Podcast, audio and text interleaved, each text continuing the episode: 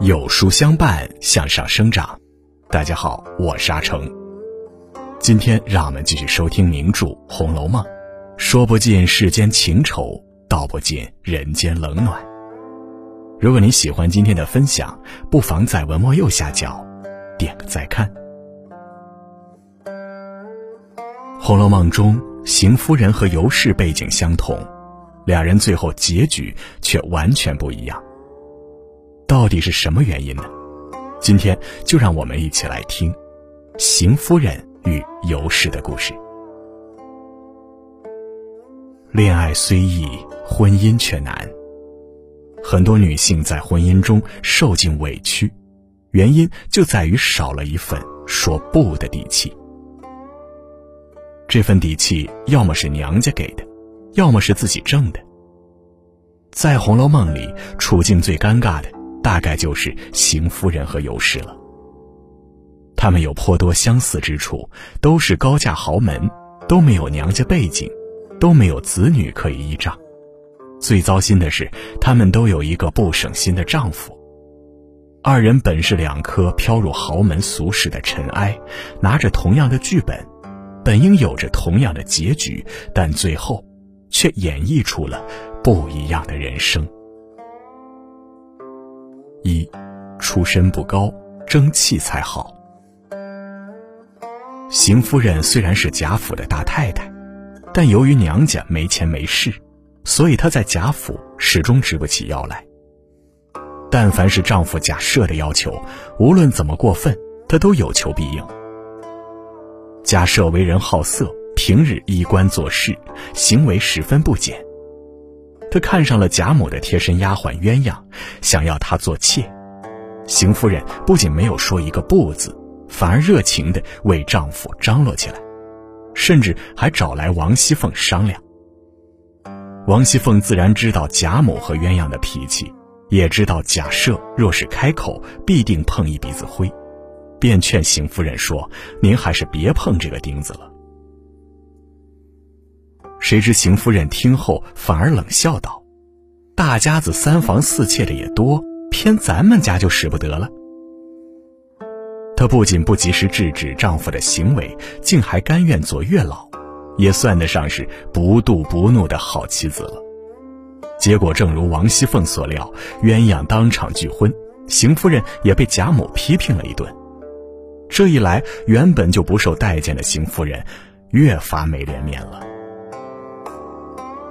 如果说邢夫人对丈夫贾赦是逆来顺受、贴着顺着，那尤氏对待丈夫贾珍的方式，便是恪守妻子本分的远着近着。其实尤氏的处境还不如邢夫人，贾珍是个骄奢淫逸之徒，他做尽了荒唐事儿，把宁国府搞得乌烟瘴气，不仅玷污了自己的儿媳妇秦可卿，还对尤氏的两个妹妹伸出了魔掌。处境虽然更糟，但尤氏却比邢夫人聪明得多。她心里知道娘家没钱没势，自己再不争气就没法立足了，所以她对自己有一个清晰的定位，负责好后勤保障工作，其他概不涉及。对丈夫贾珍更是敬而远之，但默不作声并不代表忍气吞声。再怎么说，贾珍也是她的丈夫。要说尤氏心里一点都没感觉是不大可能的。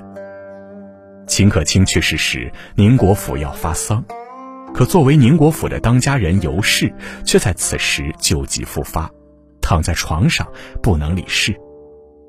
宁国府上上下下一时间没了主心骨，贾珍慌乱之中万般无奈，只好请来王熙凤协理。不过整部书里。尤氏就恰好病了这一次，这也许是尤氏对丈夫荒唐无耻的无言抗争吧。尤氏不哭不闹不上吊，虽然心中藏了许多难以言语的心酸，但却成功敲打了贾珍一下。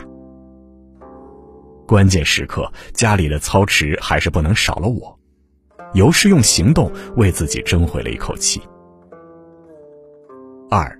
与人斗气，不如自己争气。在家庭生活中，除了夫妻关系很重要外，婆媳关系也是不容忽视的。邢夫人和王熙凤这对婆媳是贾府里很不和谐的一对婆媳，而且两人之间的不睦，连下人们都知道。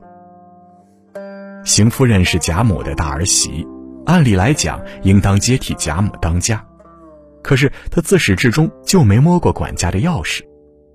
身为婆婆的邢夫人被晾在一边，而她的儿媳妇王熙凤却掌握着管家大权。王熙凤出身于东海缺少白玉床，龙王请来金陵王的王家家族，比起邢夫人来更具有先天优势。小辈强势，长辈无权，这也成了婆媳二人之间不睦的一个重要原因。因此，邢夫人有事儿没事儿，瞅准机会就找王熙凤的麻烦。有一次，尤氏来荣国府做客。却被两个婆子怠慢得罪了。王熙凤得知后，便将两人捆了要发落，而其中一个婆子是费婆子的亲家，这费婆子又是邢夫人的陪房，算是最为亲近的人了。于是费婆子便去找邢夫人帮忙说情。邢夫人听后对王熙凤说道：“论理我不该讨情，但我想老太太的生日就要到了。”我们要多多行善积福，咱们倒先折磨起自家人来了。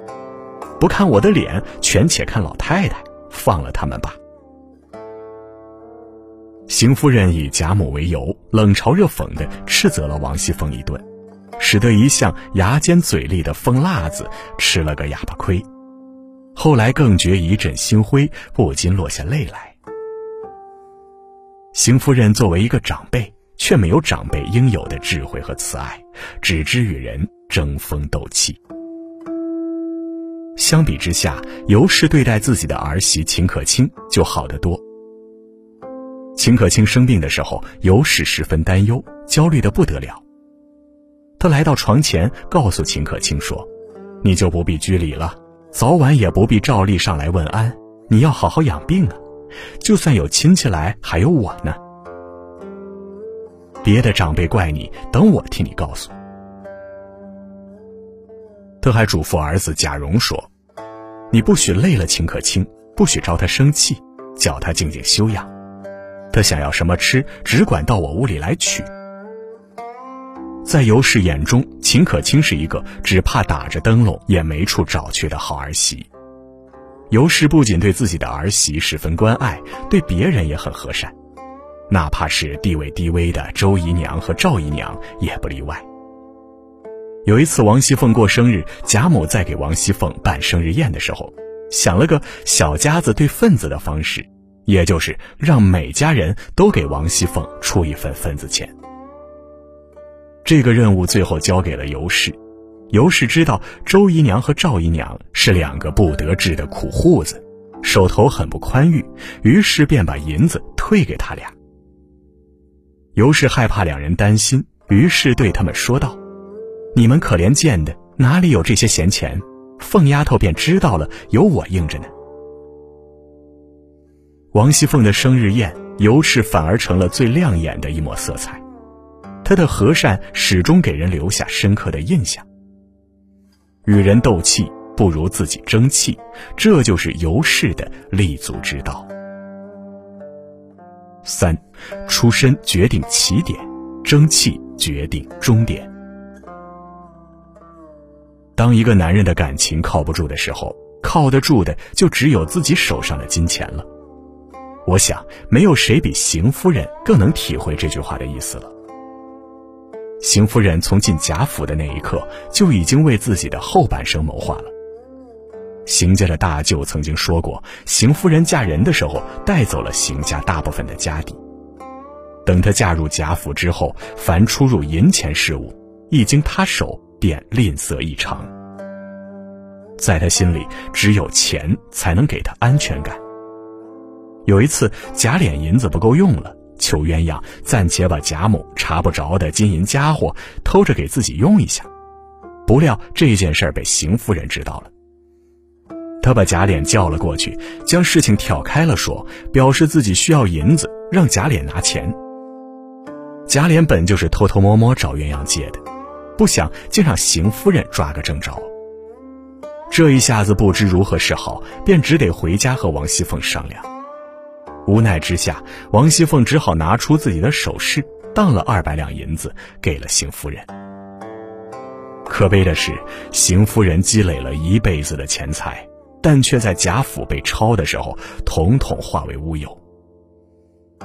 相比之下，尤氏则显得非常清醒，他知道出身只能决定你的起点，不能决定你的终点，只有自己争气，才能活得更好。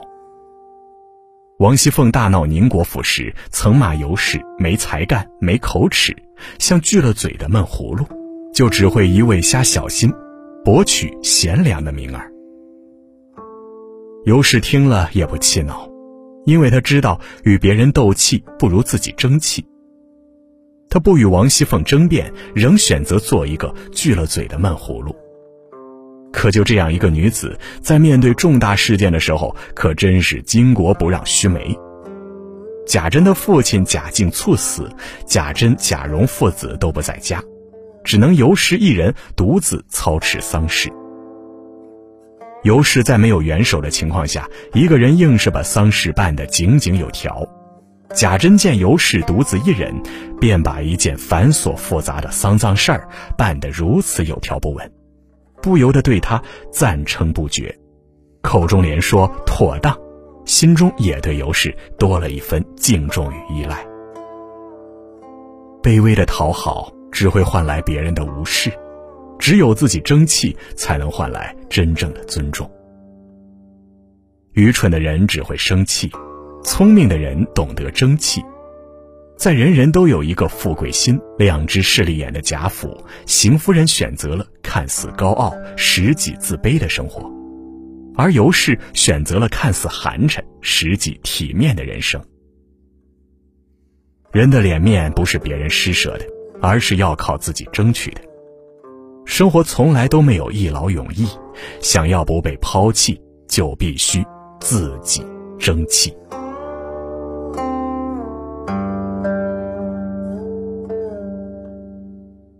好了，今天的分享就是这样了。如果您喜欢这篇文章，不妨在文末右下角点个再看。《红楼梦之道不尽人间冷暖，说不尽世间情愁》系列到今天就已经结束了。